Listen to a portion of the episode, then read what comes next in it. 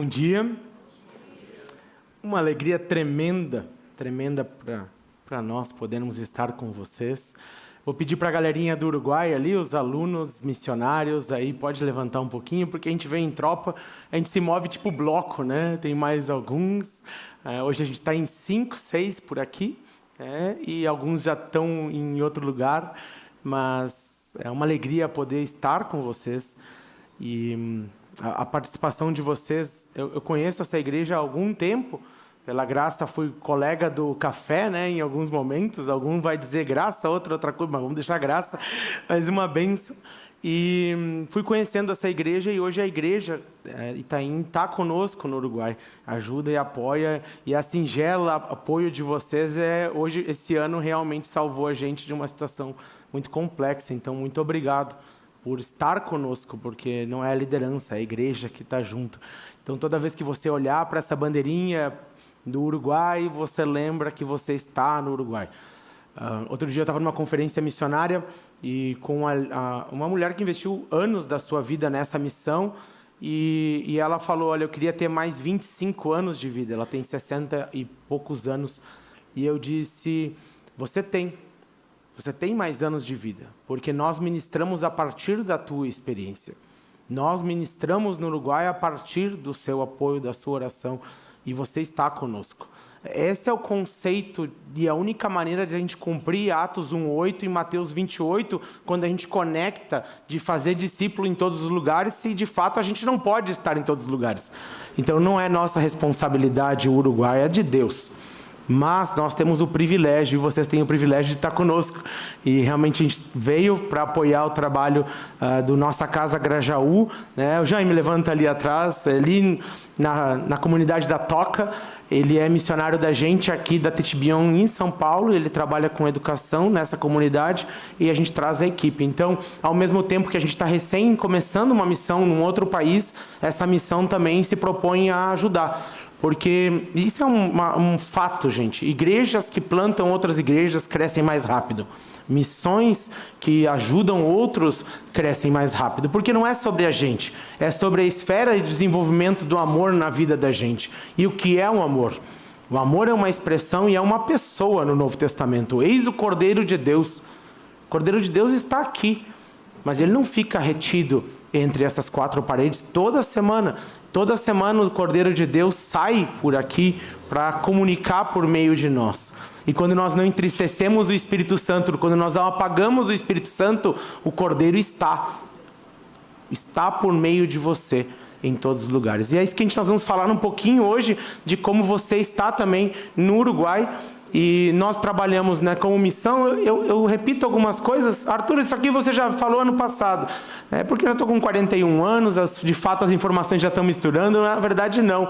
A gente repete para você também estar tá com a gente, para essa informação poder. Então, nós somos uma missão que trabalhamos em todos esses lugares que estão vermelho e vermelho claro, uh, rosa, porque nesses lugares rosas são lugares hoje que nós trabalhamos com outro nome, um nome de negócios chamado Gateway. De fato, um negócio que não dá muito dinheiro quase nada, mas é o jeito que nós temos para entrar nesses lugares chamados de acesso criativo. Você sabe que a janela 1040 hoje não é mais nominada como janela 1040. Nós chamamos isso de hoje de acesso criativo ou lugares de acesso criativo, porque a janela 1040 era um ambiente um pouquinho menor e a esfera quando a gente começou a falar sobre isso anos atrás atrás mudou. Então, o norte da África, com a progressão do islamismo e outros fatos ali, toda a expansão disso tem mudado. Então, hoje nós trabalhamos com acesso criativo em toda essa região, né, o mundo minoritário. Qual o nosso desejo como missão, inclusive no Uruguai, não é só atingir o Uruguai. É, ainda que nós temos um anseio muito grande de fortalecer a Igreja do Uruguai para que ela possa, então, poder manifestar esse, esse trabalho. A igreja é o plano de Deus, universal, obviamente, mas na sua esfera local. Nós, como agência missionária, não somos uma agência missionária, nós somos uma agência facilitadora. A missão ela é feita pela igreja igreja local na sua expressão. Nós facilitamos para que a igreja local do Brasil e outros lugares possa se conectar com a igreja local do Uruguai e podermos então trabalhar com isso. A gente faz isso de diversas maneiras. Né? Você pode passar um pouquinho e Hoje nós estamos nesses três cidades. Temos também um casal de missionários que está na cidade de Florida, mas realmente orem por eles, porque hum, eles têm enfrentado diversas situações. O filho deles teve câncer no início do ano passado e você sabe como é o progresso da, da, da doença. Ela não afeta só a, a parte física, eles ainda estão nesse processo, mas a gente tem uma cidade mais ali um pouquinho mais para dentro, que hoje a gente não considera. Nós somos uma missão, então, que temos 1.200 missionários espalhados no mundo uh, que trabalham com educação. Pode passar um pouquinho? Uh, Uruguai é o décimo país mais secularizado do mundo. Uh, então, se você não sabe disso, nós temos uma ilha teia na América Latina ou na América do Sul, pouquinho mais para baixo, depois do abençoado estado do Rio Grande do Sul, né, vem o abençoado país. Uh, eu sou gaúcho, obviamente. Uh, então, ali o Uruguai, que é uma ilha teia no meio de um continente religioso. Então, esse é um contexto diferente. Inclusive, a gente vai falar um pouquinho mais sobre isso, porque para mim o contexto onde vocês estão inseridos hoje como igreja é um contexto de várias maneiras muito semelhante à realidade da gente. Então hoje eu vou trazer um pouco do conteúdo que eu compartilho lá para as igrejas, porque tem tudo a ver com a realidade secularizada desse ambiente onde a igreja está, né? onde já não se fala como se falava e não se pensa mais Jesus da mesma maneira. É, então, esse é o índice de suicídio nos últimos anos cada vez maior no Uruguai. E eu sempre falo que a melhor prevenção, e a gente entende a dinâmica da, da psique do ser humano, e que a gente tem que trabalhar com esses elementos, mas a melhor prevenção para qualquer coisa que não é o plano de Deus nesse mundo é o Evangelho. A melhor prevenção para todos os problemas da nossa vida é o Evangelho. Eu acordo os dias que eu estou mais atravessado que sei lá o quê. Meu humor já está horrível. O que, que eu faço? É Jesus. Eis o Cordeiro de Deus. Se hoje for o Cordeiro de Deus, tudo fica é possível. Então, a melhor prevenção para qualquer questão da nossa vida é Jesus. Todos os outros complementos ou entendimentos que nós podemos ter ao longo da vida, eles têm que ser complementares e sempre abaixo da palavra. Mas é Jesus. Jesus pode transformar a realidade de qualquer realidade. Ele transformou a nossa realidade. Quando eu olho 20 anos para trás, 20 e poucos anos para trás, quando eu comecei nessa corrida e eu penso como era a minha vida, eu fico grato porque não parece mais nada com aquilo. Não é mais aquela pessoa, porque aquela pessoa era um morto, era um walking dead, era um zumbi. Conheceu a vida e nasceu de fato, é sobre isso. Uma manifestação de alguém que era incapaz de fazer um fruto que permanece, e aí Jesus em nós produz frutos que permanecem.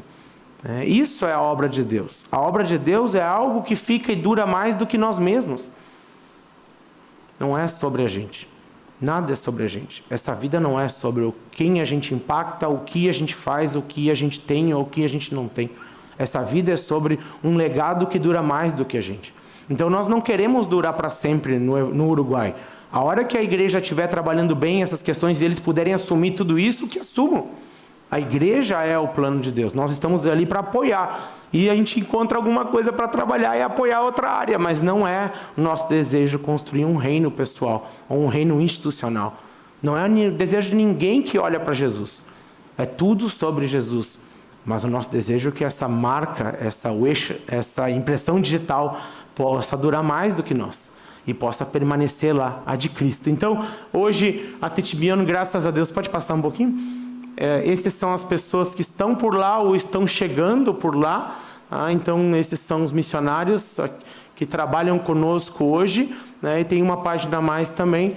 Esses são os, os outros ali. O Daniel Lima, que talvez você conheça, e o Carlos Paiva trabalham desde o Brasil. E a Dani é a nossa primeira enviada, missionária enviada desde o Uruguai. E o Alejandra, que chegou aqui, é a última aquisição da missão. Então, essas são as pessoas que estão trabalhando lá. Hoje somos 16 missionários em quatro anos de existência. Então, isso é graça de Deus na nossa vida. E por que 16? E devia ter 30 já. Tem muito trabalho para fazer. Então, quando você olha para os dados do Uruguai, você pensa, ah, tem um secularismo muito alto, a igreja precisa se estabelecer melhor, você tem isso, você tem isso, você pode olhar como tudo um problema gigante, ou você pode ver uma grande oportunidade de nós, como igreja, podermos nos envolver em algo que vai além da gente. Então, esse é um conceito que tem impactado a minha vida da parte de Deus, que quando eu vejo um problema, na mão de Deus é uma oportunidade. E quando o meu erro, inclusive o meu erro na mão de Deus, é uma oportunidade da pessoa poder entender melhor quando eu expresso perdão por isso. E ele pode conhecer. Deus é um transformador e ele não é nem um especialista, isso é natureza dele. Ele é um transformador de mal em bênção. Então, todas as questões do Uruguai e as dificuldades que a gente tem lá é bênção futura a partir de pessoas e igrejas que se colocam na possibilidade de ter o privilégio de servir a esse Deus.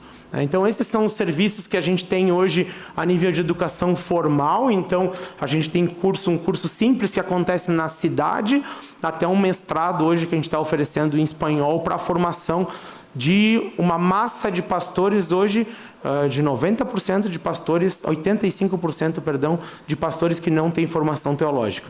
Não precisa de. Não é que não precisa. Não precisamos de mais igreja, em maioria, no Uruguai. Nós temos igrejas estabelecidas no Uruguai. Elas precisam de apoio para poder levantar. Algumas cidades não têm. E nessas cidades nós temos orado muito para apoiar, mas nós não plantamos igreja. Quem planta igreja é igreja. Então nós ajudamos nesse processo de plantação de igreja, nós estamos orando cada vez mais por isso, e nós fazemos isso por meio de educação, mas também uh, por meio de educação informal, educação formal e educação informal. Então agora em novembro a gente está recebendo um, um, um pós-doutor, ele tem mais letra de título no nome do que eu tenho de letra no meu nome. Mas enfim, ele tem um monte de letrinhas ali, ele tem três pós-doc, trabalha com a várias entidades, ele tem acesso a acelerador de partícula, um monte de coisa, porque a pesquisa dele é sobre neurociência, mas ele tem desenvolvido um pouco sobre neuroteologia. Não sei se você sabia que existia isso, eu não sabia. E sabe uma coisa sobre neuroteologia que é impressionante? Ela não está na mão dos protestantes ortodoxos. A neuroteologia está na mão de liberais teológicos ou nem cristãos. E eles têm pensado sobre neuroteologia. Então a missão tem desenvolvido esse projeto aqui no Brasil e nós estamos levando ele para lá. Eu não entro, não interessa os títulos que eu tenho, eu não entro na universidade no Uruguai num ambiente secularizado. Mas a gente vai ter três universidades que abriram as portas para que ele possa trabalhar um pouco sobre isso.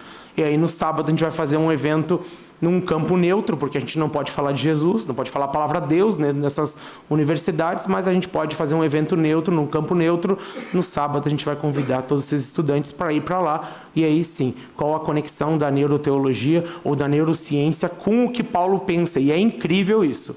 Quando a neurociência ou a, qualquer aspecto da ciência se preocupa em provar a existência de Deus, ela nunca vai conseguir. Mas quando a, a ciência se preocupa em provar elementos da dinâmica da palavra como real, ela encontra isso. Então, o processo de aprendizado do ser humano a partir do prisma da neurociência é o mesmo do que a gente encontra no processo de aprendizado de Paulo e do que ele está propondo como processo de transformação dois mil anos antes e sem os aparatos necessários para falar sobre isso. É fantástico. Fantástico. Então eu não vou entrar numa universidade lá podendo falar de Jesus. Na verdade, se eu falar a palavra de Jesus, talvez um monte de gente já não vai me ouvir mais a partir desse momento. É, então, estava com um casal, uh, Davi Beixo, que era aqui da igreja da, do Isaac Sisu, da Batista Urbana, que está plantando uma igreja pela Batista Urbana na Espanha. Ele foi visitar a gente, acho que uns quatro anos atrás, porque ele é filho de uruguaios. E ele, a gente estava sentado ali tomando sorvete, e aí chegou uma, uma, uma, uruguaia, né? Chegou por ali e perguntou, porque viu a gente falando espanhol com sotaque, perguntou, ah, de onde vocês são e tal. Daí a gente falou, o que vocês fazem? Eu falei, ah, eu sou missionário. Aí ela falou, conosco esse tipo, é, conheço esse tipo virou as costas e foi embora. Aí ela, a mulher que estava junto comigo, a esposa do Davi, perguntou: Nossa, que estranho, né? O povo, né? Ele disse: Não, não é estranho. Eu fiz de propósito para mostrar para você o que acontece se você falar que você é missionário, pastor ou qualquer esfera aqui. Ele vai embora, ele acaba a conversa, vira as costas e vai embora. Então nós trabalhamos muito com pré-evangelismo e que de fato provavelmente é uma ferramenta muito útil para vocês no ambiente que vocês estão. É, se você fala de Jesus, que Jesus? O Jesus do Allan Kardec, o Jesus da manifestação disso, o Jesus da manifestação. Qual Jesus? Então a gente trabalha com elementos que vão dar a base suficiente para que essa pessoa possa entender quem é uh, o Jesus da Bíblia. Então esses são os ministérios que nós temos por lá que vão apoiar a igreja e poder desenvolver, porque nem todos vão entrar num, numa igreja diretamente, mas vão, vão aceitar, então, daqui a pouco, uh, um acampamento, ou um congresso sobre ciência, ou um, alguma esfera assim. Então, nós vamos descentralizando o nosso trabalho e cada vez mais buscando encontrar. A no Uruguai não é uma missão estabelecida. Longe disso. Estamos no nosso quarto ano lá. Tem muito trabalho para fazer. E eu tenho, cada vez que eu venho para o Brasil, eu venho pedindo mais mão, mais mãos para trabalhar, mais mãos para orar e mais mãos para apoiar. Esse é o nosso que nós necessitamos. Nós necessitamos de recursos, precisamos de pessoas. E aí pessoas envolvidas em missões uh, têm recursos, as pessoas envolvidas em missões têm amor para compartilhar e por meio disso missões e Deus vai fazendo tudo isso. Então isso é um pouquinho do que a gente tem feito, esse é o lugar da gente que não é da gente, é de uma outra missão, é, e eles cedem para nós usarmos, e aos poucos a gente tem melhorado esse local. Pode passando as fotos, tem bastante fotos aí sobre desse local, então pode passando ali. É, a gente está ajeitando esses locais todos aí aos poucos para poder usar. A gente começou esse local três anos atrás, no meio da pandemia, e as pessoas falavam assim: nossa, tem, tem missão fechando, né? vocês estão abrindo. É, daí as pessoas falavam, esse deve ser meio louco. Eu tenho certeza absoluta, mas eu tenho certeza absoluta que tinha uma paz e tem uma paz sobre que Deus vai usar muito, mas não é sobre tijolo, não é sobre estrutura. Deus não precisa de estrutura. Né? Nós precisamos de uma questão local para poder situar as pessoas e poder comunicar com eficácia o amor dele. É sobre o amor de Deus. É tudo sobre o amor de Deus. É, pode passar um pouquinho mais? Então, esses são os vários ministérios que acontecem por lá e você vai ver sempre um grupo pequeno de pessoas em cada ministério. Uh, pouquíssimos ministérios no Uruguai têm um grupo grande de pessoas. Então, a igreja que a gente participa hoje no Uruguai, quando a gente foi no início do ano, ela tinha 10 pessoas. É, agora, no final do ano, ela tem 20 pessoas, tinha algumas crianças, tem 20 crianças. Aí você vai dizer, é uma igreja muito pequena. É, mas é uma igreja com quase três vezes o número de pessoas que tinha no começo do ano. É, e não é que é novo cristão, não é. De fato, não é. É todo mundo que estava lá, que não ia mais nenhuma igreja, a gente começou a trazer esse pessoal para lá, comunicando. Mas a gente não faz igreja, a gente apoia. Porque a gente tenta apoiar os líderes para que eles possam trabalhar nisso. Né? Pode passar um pouquinho mais? Então, a gente teve nosso primeiro English Camp agora, há pouquíssimo tempo ali em julho, pode ir indo. A gente tem um trabalho com pastores no Uruguai, a gente convida eles duas vezes por, por ano para estar com a gente, tenta envolver eles em outras questões, alguns deles podem indo, fazem essas, o mestrado com a gente também. Isso aí foi em julho, quando a gente pegou a equipe da gente e foi para a Argentina, que está começando a missão na Argentina. Então, ah, você, Arthur, você não disse que vocês estavam começando, a gente está começando, mas a gente é um pouco hiperativo, ou talvez eu seja um pouco hiperativo, e aí a gente fica jogando gasolina ali e essa molecada vai fazendo tudo.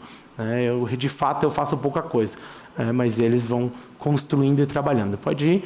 Então, um pouquinho do que a gente faz alguns finais de semana, a gente pega a equipe da gente e distribui em igrejas para poder ir apoiando, né, trabalhando nisso. Acampamentos que a gente faz em, em locais diferentes do Uruguai. As igrejas quase todas têm seu próprio acampamento, então o Ministério de Acampamento da gente é descentralizado e vai caminhar provavelmente muito mais nessa descentralização. Né? Então, se você quiser apoiar, orar, você encontra meu WhatsApp por ali. Tá? Ali tem a, o QR Code com, com também você encontra o WhatsApp. Tá? E nós temos duas necessidades que estão na sequência agora, são necessidades mais latentes. Nós temos esse pessoal, um casal chegando, um outro casal que está por aqui também com uma casa, e tem um outro ambiente que a gente está querendo reformar.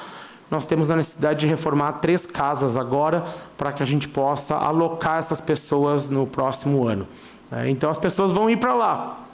E as pessoas falam, e cadê o planejamento? O planejamento está aí, a gente vai entregar para Deus, deixar Ele contribuir e resolver isso para a gente. Uma das coisas que eu falo sobre a obra de Deus, se a obra é de Deus e tudo é de Deus, a minha vida é de Deus, a nossa vida é de Deus, o problema também é de Deus. Os problemas, quando eles vêm, Ele vai trabalhar por meio da gente, mas é de Deus, eu estou tentando, a gente está tentando e buscando viver isso.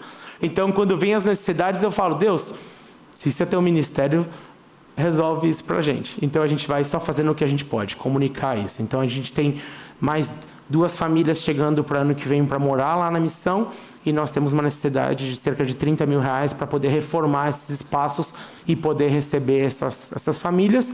Além disso, nós temos também uh, oito alunos novos entrando ali e junto com a necessidade nós precisamos levantar bolsas para esses alunos. Hoje a realidade do Uruguai financeiramente não permite isso, Uh, mas a gente tem dito, vamos lá, vamos lá, Deus vai cuidar. Então, se você quiser contribuir para isso, pode passar ali. Você tem o Pix ali na, na tela. Você pode mandar, isso vai para a conta da Missão do Brasil e eles repassam para nós. Eu vou passar isso para o pastor Wallace também depois. E aí, se você quiser receber por ali e se engajar de alguma forma. Então, o que nós fazemos no Uruguai é simplesmente facilitando e agilizando, trabalhando para que essa igreja uruguaia possa trabalhar firme. Esse é o nosso trabalho. Deus escolheu essas pessoas e Deus já tem vários discípulos para trabalhar lá no Uruguai. A gente só vai ajudando ele para essas pessoas a poderem servir de maneira mais eficaz. Ah, então, se você quiser desejar apoiar isso, você pode fazer dessa maneira. Vamos orar, queridos, e seguir para para uma segunda parte da gente, que é onde a gente vai trabalhar um pouquinho, talvez da realidade de vocês e muito da realidade nossa do Uruguai, que é esse processo quem sabe em alguns aspectos, em algum lugar imparável.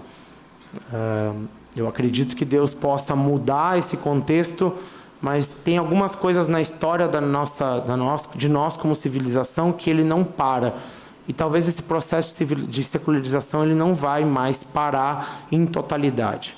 E o que nós fazemos? Como nós fazemos? Oremos por isso, pensar um pouquinho juntos sobre isso. Deus, eu te agradeço.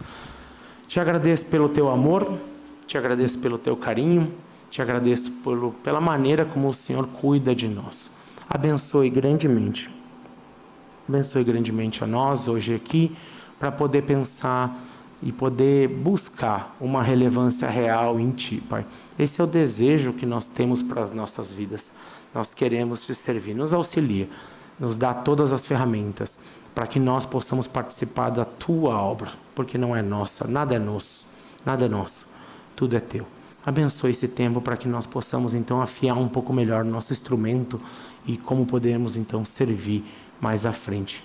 E essa semana e o resto das nossas semanas. Em teu nome, Jesus. Amém. Então, quando nós pensamos, pensamos sobre o contexto que nós estamos inserido, pode passar um slide para a gente? Isso, é esse mesmo. E nós vemos o, o, o que nós estamos vivendo na atualidade, que na verdade já é um processo um pouco mais antigo, cada vez fica mais latente e nos últimos anos. Pode voltar ali um, um slide.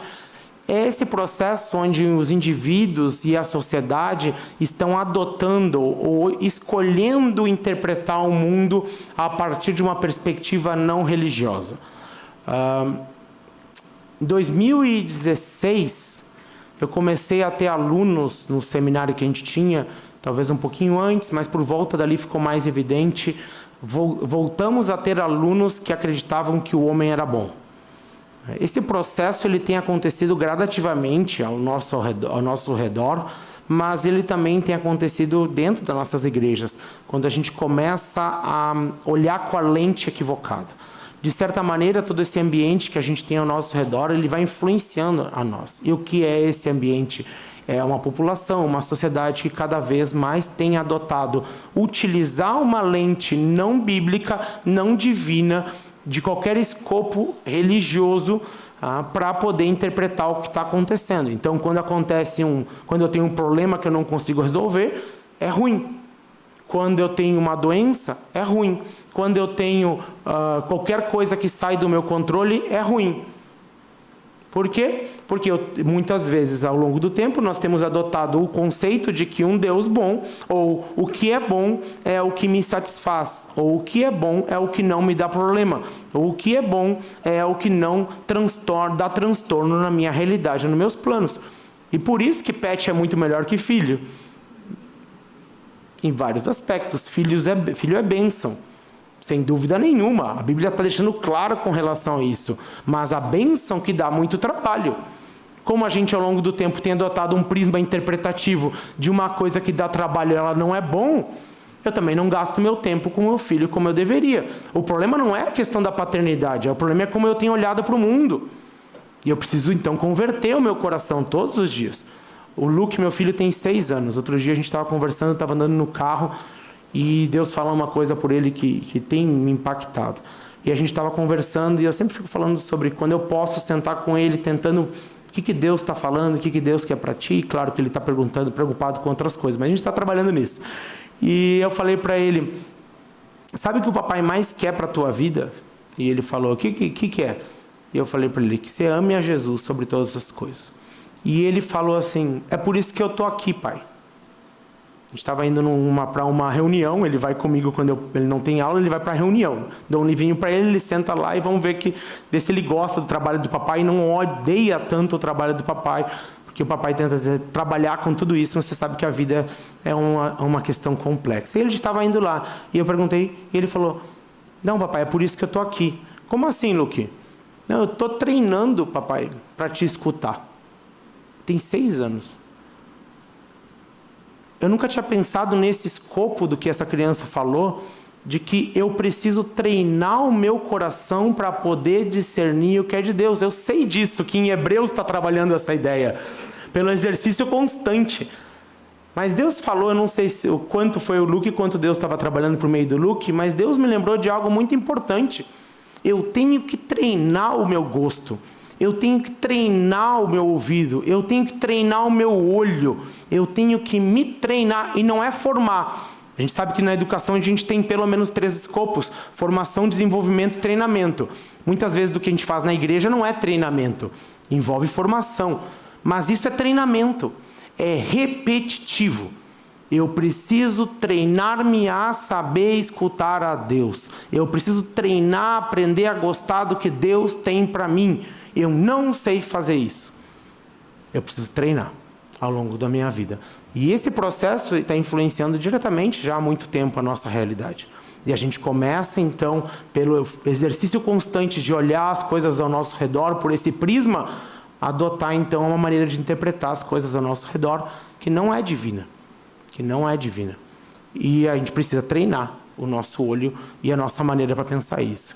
É, esse é um pouquinho de um gráfico que mostra o que aconteceu no Uruguai em números absolutos, e o Uruguai é uma coisa muito legal de você olhar.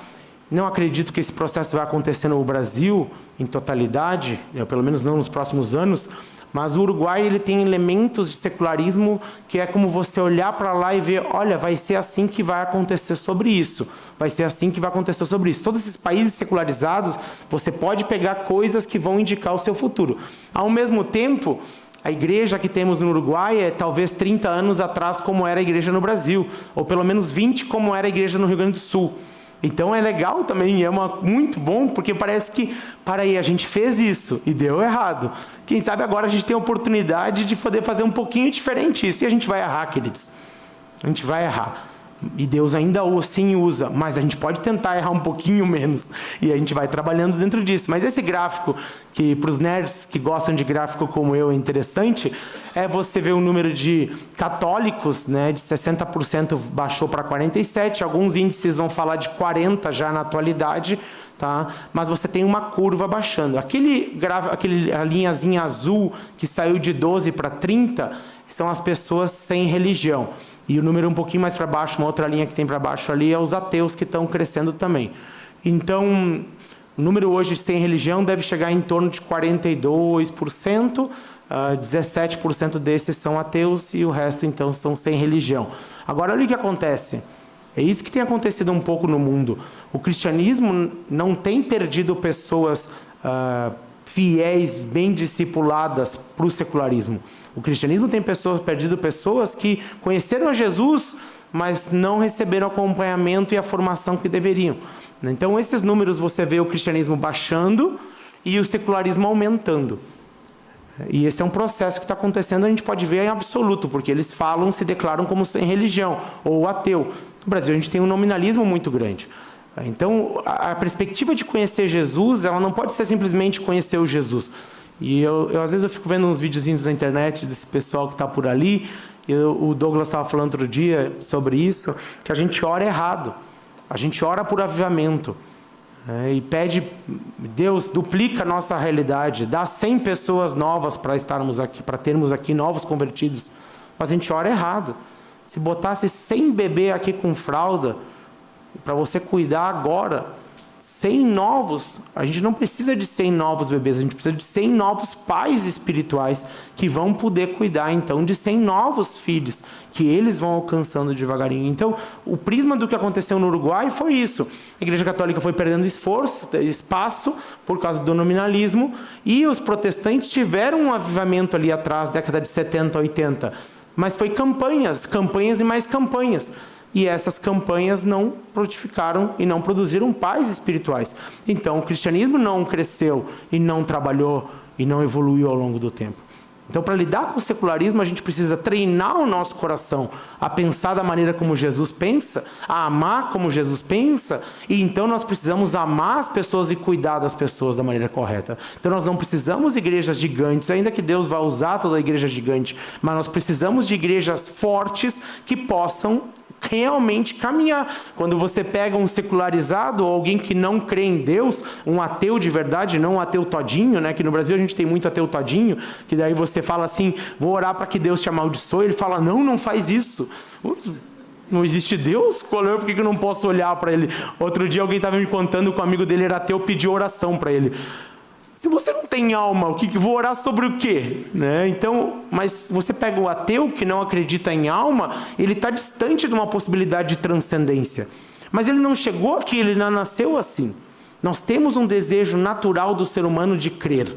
E é parte dos atributos comunicados para o ser humano. Ele foi caminhando para cá. Mas quando ele caminha mais para cá, como é que eu trago ele para cá? E é sobre isso que a gente vai trabalhar um pouquinho agora no livro de Atos. Tá? Então pode passar, querido. É, muito do que nós temos feito no Uruguai é trabalhar uma cosmovisão trinitária como uma resposta apologética ao relativismo pós-moderno, a esse Deus monopessoal, que não é tripessoal, é, a esse humanismo secular, a esse gnosticismo panteísta, que é a nova era, né, ou o Deus monopessoal panteísta, que é o kardecismo. Todas essas esferas de crenças novas que a gente tem, elas não são tão novas. Você sempre vai encontrar algo na história que já foi trabalhado, que na verdade é uma mistura. Então, o kardecismo é muito disso. É um Deus monopessoal distante com uma perspectiva panteísta. É bem interessante de você olhar para isso. Assim como o budismo é uma mistura de um ateísmo com um panteísmo. Se é que isso é possível, o budismo conseguiu. Então você vai vendo essas crenças, elas sempre estão dentro de um prisma de uma cosmovisão. Todo indivíduo que você vai encontrar na rua, ele tem uma maneira de interpretar o mundo. O seu erro e o meu erro podem ser dialogar com aquela pessoa como se ela interpretasse o nosso mundo da mesma maneira como você. Então, por isso a gente precisa santificar a nossa maneira de interpretar o mundo, e a partir da nossa santificação de interpretação do mundo, a gente pode trabalhar com a perspectiva dele de interpretar o mundo. Mas o que ele interpreta é a questão e é o problema. O problema não é o que ele acredita, é como ele interpreta. E a partir do que ele acredita, ele, com, ele vai moldando como ele interpreta. E de como ele interpreta, ele vai para aquilo que ele acredita. E aí você tem uma esfera cíclica. E todo mundo acredita em alguma coisa. No Uruguai é política nacional e Penharol. É, se você não sabe de futebol, ainda tem tempo para você, mas uh, dependendo do time é melhor nem saber mesmo como é que está acontecendo a coisa. Mas sempre tem o seu Deus. As pessoas sempre têm o Deus. Elas sempre têm uma esfera que elas depositam a confiança máxima delas. Então é interessante ver, a gente vai trabalhando um pouquinho sobre isso. Então, quando você está trabalhando com esse. Pode passar o slide, quando você está trabalhando com esse público, um pouquinho mais, você tem que verificar esses conceitos e como que ele avalia. E como que eu entendo como a pessoa está interpretando o mundo como que ele pensa que essa realidade é, o que é a unidade para ele, qual o conhecimento que ele, ele considera como real, o que é verdade para ele. A partir desses escopos e perguntas, a gente pode então pensar em como responder. Crente é chato por isso. A pessoa pergunta. Um, como uma, uma, vez eu estava numa pós-graduação que eu fiz administração e a pessoa perguntou: a Bíblia é escrita em, em hebraico? Eu falei sim. Me perguntou se a Bíblia é escrita em hebraico. Respondi sim. Mas Arthur, você não vai perder, você vai perder a oportunidade? Não, eu quero conversar. Então a gente tem que estimular as pessoas a conversarem com a gente, a colocar aquilo que elas pensam, porque senão a gente vai estar pregando um Jesus que daqui a pouco é muito desconectado com o que ela tem. Então, uma outra situação, a pessoa falou assim: ah, qual que é o maior mandamento? Eu disse: o que Jesus fez a síntese da lei ou o que o Pai trabalhou no, Antigo Testamento?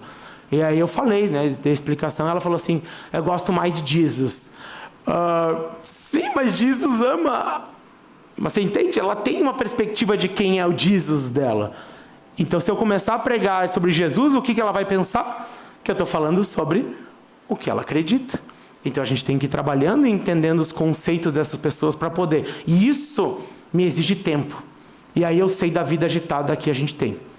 E aí a gente vai ter que vendo como que a gente vai ser relevante. E isso vai sempre passar por um rever da agenda. Todo semestre eu tenho que parar e olhar minha agenda. Porque com facilidade eu estou fazendo um monte de coisa, mas não estou no ministério de Deus. Com facilidade. A gente tem que olhar o que, que Deus quer para nós nesse, nesse momento. Pode passar um pouquinho mais? É, vocês não, se vocês não conhecem Osho, Osho é um dos deuses do nosso tempo. Minha mãe tinha um quadro desse cara na minha casa. E eu passava por ele, ele é tipo a Mona Lisa, para onde você caminha, ele te olha. Então, assim, eu era o bicho do capeta e ficava atrás de mim ali. E, então, isso aí tinha na minha casa. Quando eu falo sobre secularismo é porque minha irmã é ateia, a minha mãe é discípula de Osho, meu pai é casado com uma mulher que psicografou oito livros e assim vai por diante. Né? Eu brinco que eu fiz uh, pós-doc nessas crenças todas porque eu ouvi elas a vida toda. Eu era espírita kardecista. É, então, foi esse o ambiente que Deus me deu o privilégio de nascer. E foi esse ambiente que Deus me deu o privilégio, então, de aprender sobre essas coisas. Esse homem ficava me olhando, dia sim, dia não. E aí ele vai falar: o amor não é uma relação entre duas pessoas, é um estado de espírito dentro de si mesmo. Calma aí, querido. Esse não é o conceito que a gente fala sobre amor próprio? Amor próprio não é bíblico, querido. Não tenha sobre ti, a musiquinha já fala, né? Não tenha sobre ti qualquer cuidado. Amor próprio não existe. Pode existir um autocuidado para poder servir melhor. Mas muito cuidado com essas esferas de que sustentabilidade que a gente fala hoje em dia. Muito cuidado. Para você não defender algo que não é bíblico. Quando Paulo está com os pés dele amarrados no tronco em Atos 17, onde está a sustentabilidade da vida dele? Porque aquilo ali é o que Deus chamou ele para trabalhar, né? Eu não estou dizendo que a gente não tem que cuidar, porque hoje a gente tem problemas modernos que a gente não tinha lá atrás. E a gente tem que realmente cuidar dessa esfera. Mas sustentabilidade é uma palavra de moda em missões que tem que ser cuidada. É, a, a, palavra da moda da Bíblia é confiar. A palavra da moda da Bíblia é entregar tudo, porque nem é teu. Você não pode entregar o que não é teu. Né? Você tem que devolver. Um pequeno ladrão como eu. Porque é isso que a gente faz, a gente fica roubando as coisas de Deus e depois fala, vou entregar na cruz. Mas quem diz que é teu, camarada? Não é nosso, a gente não entrega o que não é nosso, a gente simplesmente devolve para Deus. Mas ele tem influenciado diversas, né, porque mataram ele alguns anos atrás, e isso é o fato quando você cria esse espírito de Messias e isso vai influenciando as pessoas. Mas isso é algo presente hoje profundamente na nossa sociedade e na nossa sociedade brasileira ainda mais. Pode passar um pouquinho? É, pode ir um pouquinho mais. Ah, e vamos pular um pouco sobre toda essa perspectiva e vamos olhar um pouquinho para que a Bíblia fala em Atos capítulo 2, para a gente poder pensar uma resposta bíblica para essa questão. E hoje, de fato, a gente não fez uma pregação expositiva, mas a gente quer olhar, então, a partir desse contexto, como que a gente pode responder para a nossa sociedade. Em Atos capítulo 2, você pode abrir, e nós vamos ver ali o que, que Pedro vai fazer numa manifestação com pessoas que são crentes. Eu não estou dizendo que eles são crentes do Senhor Jesus, obviamente que não, porque eles estão se tornando, mas pessoas que trabalham e acreditam em uma esfera que é onde existe transcendência onde existe uma crença. Olha o que vai acontecer em Atos capítulo 2, você pode colocar o próximo slide, versículo 14. Quando você trabalha com um público cristão, você vai começar então explicando para eles, ou cristão, não, desculpa, um público religioso. Então Pedro levantou-se com os onze e em alta voz dirigiu-se à multidão: Homens da Judá e todos que vivem em Jerusalém, deixe-me explicar isto, ouçam com atenção. Existe uma esfera religiosa naquele momento e as pessoas falam: a Bíblia não é sobre religião, todos os autores são religiosos. Todos os autores são judeus, todos os autores tinham uma religião. Todos eles. exceção de pouquíssimos, eles estavam em ambientes secularizados. Pouquíssimos. É, José, Daniel, Paulo trabalha com eles. Você tem pouquíssimos exemplos de pessoas falando para secularizados ou mais perto disso. É, porque ainda esses ambientes são bem panteístas, mas eles são talvez uma mistura entre isso. Com povo, pessoas que acreditam num elemento de existência ou de transcendência, você explica. Pode colocar o próximo slide? Não só isso, você também faz conexões e você simplesmente aponta os pontos em comum. Pelo contrário, isto é que foi predito pelo profeta Joel. Versículo 18, versículo 18 não, versículo 25, esse foi o 16 ou 25. A respeito dele disse Davi: Eu sempre vi o Senhor diante de mim, porque ele está à minha direita e não serei abalado. E o versículo 36, onde ele vai fazer conexões, portanto que todo Israel fique certo disso. Esse Jesus a quem vocês crucificaram, Deus o fez Senhor e Cristo. Eles já tinham uma crença prévia, eles já tinham uma base religiosa para ele poder fazer uma conexão. Então ele explica o que ele está trabalhando e a partir disso ele simplesmente aponta conexões. E olha o que mais ele vai fazer com essas pessoas que têm uma crença. Mais um slide, mais um versículo. Versículo 38. Pedro respondeu: Arrependam-se, cada um de vocês será batizado em nome de Jesus Cristo para o perdão dos pecados e receberão o dom do Espírito. E ele fez uma, um desafio pronto para isso. No Uruguai a gente não usa mais nada de nada de material pronto. Nada de material pronto. Não dá para usar com aquele público material pronto. O material pronto ele sai de uma perspectiva para alguém que está em alguma esfera assim. E aí o que você faz? Você explica, você conecta e você desafia a decisão. Muito do que se fazia anteriormente, já se fez no Brasil, não funciona agora. Ou principalmente com esse público que vocês estão aqui ao redor. E não funciona no Uruguai. E aí que a gente fala, Deus não está fazendo.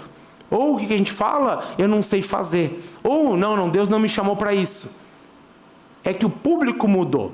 O Deus, Deus não mudou. E o próprio Deus vai prever na sua palavra como que eu trabalho com esse público em Atos 11, em Atos mais para frente a gente vai também no desenvolvimento, a gente vai ver como Paulo vai trabalhar com esse público que não é um crente, que não tem uma crença definida. Então, tudo que a gente vem fazendo ao longo do tempo mudou e tem mudado, mas não é, não é que mudou biblicamente falando, mudou a abordagem. Pode colocar o próximo slide e aí você pode abrir em Atos capítulo 11 do 19 ao 26, e pode colocar, pode botar todos aí que a gente vai. Isso.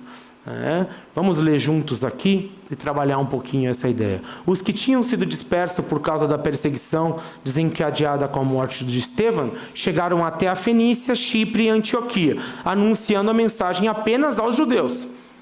Mas alguns deles, todavia, cipriotas e sirineus, foram a Antioquia e começaram também a falar aos gregos.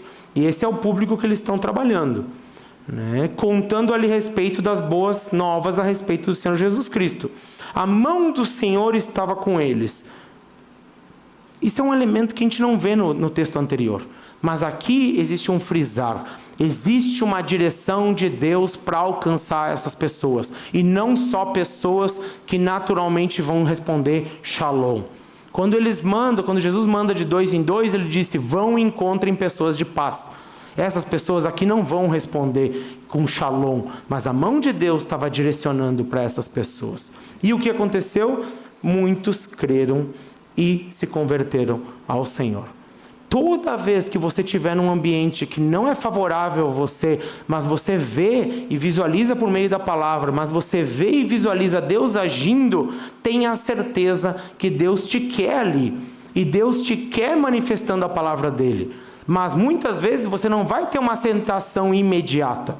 E aí que muda um grande escopo. A partir da mudança de distância para uma perspectiva ateísta, longe não é uma questão de que se Deus quer ou não quer trabalhar na vida dessa pessoa. Né? É quanto tempo isso vai demorar se ele tem algo para aquela pessoa. A distância é grande. Às vezes o processo é rápido, mas muitas vezes o processo é lento. Missionários brasileiros no Uruguai e outros duram em média dois anos. Esse ano eu vi dois casais de missionários chegarem em fevereiro, janeiro, e um deles em julho, agosto já estava na Argentina. Não ficou seis meses. Não é o que você tem ou o que eu tenho. É o que Deus pode gerar em você, que é perseverança. Para trabalhar com esse público, você tem que ter e tem que perseverar. Não é uma questão se Deus vai fazer. Talvez demore muitos e muitos anos. E talvez não vai ser como você viu num ambiente religioso. E essa é uma questão. A gente está tirando elementos de um país que era religioso ou que é religioso em muitos escopos e está esperando o mesmo resposta do país religioso num ambiente que não é religioso. E aí você vai ter resultados diferentes. Mas olha que mais a gente pode ver nesse, nesse texto. Pode botar o outro slide? A notícia desse fato chegaram aos ouvidos da igreja em Jerusalém e eles enviaram a Barnabé, uh, enviaram Barnabé a Antioquia. Este ali, chegando, vendo a graça de Deus, ficou alegre e os animou a permanecerem fiéis ao Senhor de todo o coração. Ele chegou ali e o que ele viu? A mão de Deus. E ele viu a graça de Deus sendo manifestada. E ele então ficou alegre. E o que ele vai dizer? Permaneçam fiéis. Alguns anos atrás eu entendi um, esse conceito e tenho buscado entender que Deus não me chamou para ser relevante. Deus não chamou você nem eu para ser relevante. Deus chamou e nos chamou para fidelidade. Você é fiel onde você vai estar. Você tem a possibilidade de ser Jesus naquele escopo. E vendo então isso, ele vai dizer: animou a permanecer fiéis, fiéis ao Senhor de todo o coração, de toda a, com toda a sua forma de integridade. Ele era um bom, cheio do Espírito Santo e de fé, e muitas pessoas foram acrescentadas ao Senhor. Então Barnabé foi a Tarso e procurou Saulo, e quando o encontrou, levou-o para Antioquia. Assim, durante um ano inteiro, Barnabé e Saulo reuniram a igreja e ensinaram a muitos. Em Antioquia, os discípulos foram pela primeira vez chamados de cristãos. O último elemento é: tem que permanecer, mas eu tenho que ensinar ajudar essas pessoas num discipulado profundo a poder chegar mais perto desse Jesus. E aí nós podemos então, e aí pode colocar o próximo slide, demonstrar para essas pessoas o que João 15, e aí é o nosso chamado eu sou a videira, João 15, 5. Vocês são os ramos. Se alguém permanecer em mim e eu nele, este dá muito fruto, pois sem mim vocês não podem fazer coisa alguma. Quando nós entendemos então que é Jesus para esse mundo, que eu preciso permanecer ao longo do tempo, que eu preciso perseverar, e eu olho para esse Jesus, mantenho os meus olhos fitos nesse Jesus, e eu busco fazer isso todos os dias da minha vida, eu não imagino que você não vai ser relevante. Mas Deus não te chamou para relevância. Deus te chamou, principalmente pensando nesse ambiente, a escutar, a entender, a analisar tudo o que está acontecendo e a comunicar dentro do tempo que você está, aonde você está e comunicar esse Jesus. E à medida que essas pessoas conhecerem Jesus, você tem que caminhar com elas.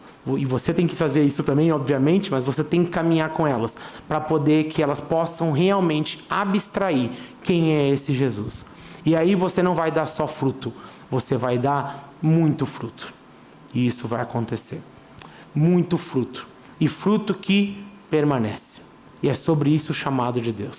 Não é sobre números, gente. As igrejas estão entendendo isso. A gente começa a ver em conferências com pastores que a pergunta já não é mais quantos membros você tem. É, essa medida não é somente essa. Eu sei que números são importantes dentro do livro de Atos, mas não é somente isso. É quem é Jesus na tua igreja. Isso depende de você, isso depende de mim. Isso não depende do pastor Wallace, ou da liderança. Isso depende da gente e o que Jesus precisa nesse bairro, em todos os bairros do mundo, dele mesmo. Ele não precisa da gente. Ele só quer ele mesmo manifestado ali naquele lugar. E aí então nós podemos manifestar esse Jesus. Então é simples, na verdade. Só não dá mais para usar o mesmo método, já não dá para usar as mesmas respostas prontas, não dá para usar isso. E nós temos que estudar, estudar, estudar, estudar, para entender onde essa pessoa está. E o que eu tenho visto sobre a, trabalhar com secularizados é que existe um desejo gigante de entender a vida. E é isso que eles estão fazendo na vida, da mesma forma, só que eles estão indo por um prisma olhando para dentro. Não olhe para dentro para entender, para tentar entender o seu chamado ou olhar para dentro para entender e resolver as coisas da sua vida. Olhe para Jesus. Mantenha os olhos fitos nele e ele te ajuda a organizar essa bagunça que às vezes é a nossa vida. Mas Ele vai fazendo isso. Ele tem a resposta. Nós não temos. Não busquem pessoas respostas que só Jesus pode dar. Só Jesus tem as respostas para nós todos os dias, por meio da Sua palavra. E isso vai além da sua capacidade, porque Ele é a nossa capacidade. E então o fruto permanece. É sobre isso, gente. Coisas que durem mais que nós mesmos. E essas coisas são as pessoas que duram mais por meio do conhecimento do amor dele para com esse mundo. E aí nós temos mais discípulos, mais discípulos. E a gente vai conhecendo a perspectiva do exponencial, que é muito melhor do que simplesmente mais, mais e mais e mais. Oremos, queridos. Isso é um pouco do que Deus tem feito e com o que a gente tem usado no Uruguai para incentivar a igreja, mas isso também é um pouco daquilo que pode te incentivar a palavra dele aplicada nesse contexto. E eu oro muito por vocês. E vamos seguir orando e orem muito pela gente. Estejam com a gente lá, porque nós não somos outra coisa que não o braço da igreja brasileira por lá e o braço da igreja uruguaia, cada vez mais com os uruguaios também junto. Em nome de Jesus, oremos. Deus, te agradeço pela oportunidade de estarmos aqui. Te agradeço pelo teu amor, pelo teu cuidado, por tudo que o Senhor é e da maneira como o Senhor tem feito as coisas em todo o tempo. Eu te agradeço porque é somente você. É somente esse Deus maravilhoso que tem cuidado da nossa vida que pode transformar um ambiente que nós vivemos hoje. Nos ajuda a não ficar olhando o tempo inteiro para o contexto. Os problemas são grandes quando a gente coloca eles à frente da cruz, Pai.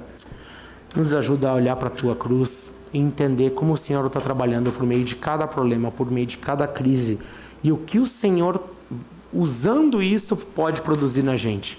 Nos ajuda então a ter uma perspectiva mais cristã de que um nosso Deus está em todo lugar e ele trabalha por meio de todas as coisas. Nos ajuda, Deus, a ter essa perspectiva e que o Itaim, que a Tetibion possa ter e todas as igrejas inseridas em contextos seculares, elas possam ter essa perspectiva que é o Senhor, não é método. É o Senhor que pode transformar a vida dessas pessoas. Em nome de Jesus, Pai. Amém. Amém. Eu quero pedir para o Arthur ficar aqui mais um pouquinho. A gente quer agradecer a Deus pela sua vida, orando também agora por você, pela sua família. A gente é um privilégio ter o Arthur aqui. O Wallace já disse isso, mas nós queremos mais uma vez é, agradecer a você, sua família, por estarem aqui, por tudo que vocês têm feito para o nosso Deus. Certo? Vamos orar por eles, gente. Vamos orar pelos nossos irmãos em Cristo, agradecendo pela, pela vida deles, pelo ministério deles, clamando pelo cuidado de Deus na vida deles. Deus amado, obrigado, Senhor. Obrigado porque é tão revigorante ter no nosso meio pessoas que estão servindo a Ti em contextos diferentes em contextos que carecem tanto do Evangelho e da Tua graça, Deus. Nós te agradecemos porque nós vemos no trabalho sério da Teach Beyond, do Arthur, da sua família, dos, dos brasileiros e uruguaios envolvidos com a missão, Deus. Nós, nós vemos a Tua graça ali. Obrigado pelo envolvimento tão sério, tão ativo e, sobretudo, tão dependente do Senhor que nós vemos na vida do nosso irmão, da sua família, Deus e de todos aqueles envolvidos ali. O nosso clamor, Deus, é para que a tua glória seja vista, seja conhecida no Uruguai. E que Deus, por meio desses nossos irmãos, tantos outros sejam feitos. Tantas outras pessoas possam conhecer a salvação que nós conhecemos. E portanto, dê a eles, Pai, tudo que eles precisam para isso. Concede, Deus, a saúde espiritual, emocional, física, Deus o sustento necessário para tudo aquilo que eles precisam, a sabedoria para conduzir pessoas, para ensinar, Deus. Concede a eles tudo o que eles precisam, para continuar firmes no ministério, enquanto a tua palavra é proclamada e a tua glória é conhecida. Em nome de Jesus, amém. Obrigado. Quero convidar você a ficar.